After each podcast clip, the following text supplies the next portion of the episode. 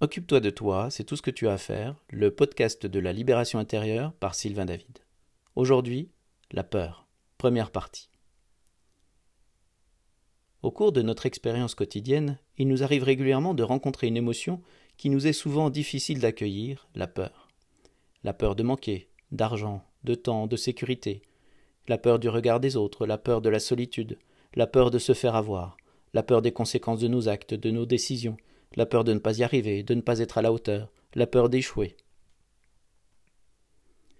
Nous accusons alors fréquemment cette peur d'être à l'origine de nos blocages. Nous lui reprochons de nous empêcher d'être libres d'agir selon notre désir profond, notre intuition, selon notre enthousiasme. Cette peur nous fournit alors de bonnes raisons de rebrousser chemin, de rester immobile. Alors que faire? Si vous ressentez une aspiration profonde à connaître davantage de liberté, je vous propose d'avoir l'audace d'aller à la rencontre de ces peurs, d'oser les regarder en face.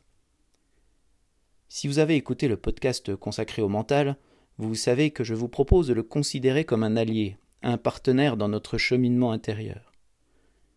Or, peut-être avez-vous pu constater que la plupart des peurs qui surgissent dans notre conscience nous sont proposées justement par notre mental. Quand il s'agit de prendre une décision, par exemple, même la plus banale, de poser un acte, il nous suffit de partir dans les pensées, d'envisager l'avenir, pour faire apparaître des doutes, des questions, des interrogations, des peurs et des angoisses qui peuvent nous paralyser. De la même façon, un rappel de souvenirs passés peut engendrer le même type de réaction par crainte de voir des scénarios douloureux se répéter.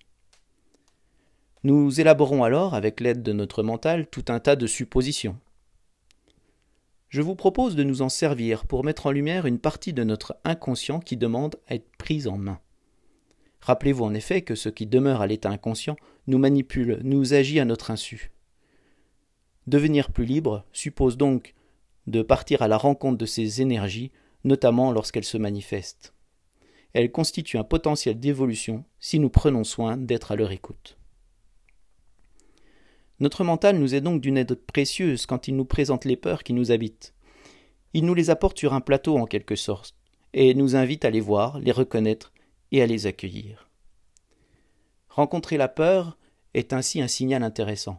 Cela nous indique que nous touchons à une de nos limites, comme une barrière, un obstacle que nous allons avoir à traverser si nous souhaitons évoluer, agrandir notre terrain d'expérimentation.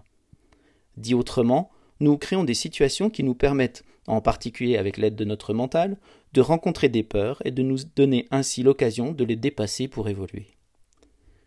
Ce dépassement s'opérera grâce à l'acceptation pleine et consciente de ce qui est, sans calcul. Je ne cherche pas à voir, reconnaître et accueillir pour obtenir quelque chose, un changement, un résultat, etc. Je vois, je reconnais et j'accueille parce que c'est là, c'est ce qui est dans l'instant. J'y adhère, je me rends et je reconnais que je suis à l'origine du scénario qui se déroule, dont le but n'est pas de m'écraser ni de me bloquer, mais au contraire de m'ouvrir à moi-même et pour moi-même des perspectives d'évolution. Par exemple, pourquoi sommes-nous attachés à accumuler du matériel, des relations, des expériences et même des connaissances? Qu'est-ce qui nous anime dans ces quêtes? Nous pouvons certes y trouver le plaisir de la découverte, l'expression de notre curiosité. Si tel est le cas, alors la perte de ces formes, matérielles ou relationnelles, ne devrait pas nous procurer plus d'émotion que celle de connaître une tristesse passagère liée à la fin de quelque chose, associée à la gratitude pour ce que cela nous a permis de vivre. Mais si ces pertes nous touchent intensément plus profondément, sans doute est-il intéressant d'aller rencontrer ce qu'elles activent en nous. Et si notre attachement aux formes extérieures était alors le reflet de notre oubli de notre sécurité intérieure? Je vous propose d'envisager notre accumulation de biens matériels, de relations, d'expériences, comme autant de tentatives nous permettant de combler notre sentiment de vide intérieur. Tels des mendiants, nous tournons alors notre attention vers l'extérieur en quête de sensations, de confort, de sécurité, de bien-être, de joie et même d'amour. Quand nous l'obtenons, nous nous réjouissons, nous connaissons la joie, la paix, l'harmonie, la sérénité. Au contraire, quand l'extérieur ne répond pas à notre demande, qu'elle soit implicite ou explicite, nous connaissons alors plutôt la colère, la tristesse ou la peur. Et même quand le monde extérieur répond à notre demande, nous rassure, la peur nous devient-elle pour autant étrangère? Ne resterait-elle pas à proximité avec la peur de perdre ce que nous avons obtenu ou accumulé? Nous pouvons observer ici le caractère éphémère et même illusoire de nos tentatives pour connaître, grâce à l'extérieur, un sentiment de sécurité à même de nous faire connaître la sérénité. Tel Sisyphe, euh, sommes-nous condamnés à une recherche sans fin de sécurité? Pourtant, nous sommes déjà ce que nous cherchons à devenir ou à obtenir. Nous l'avons simplement oublié.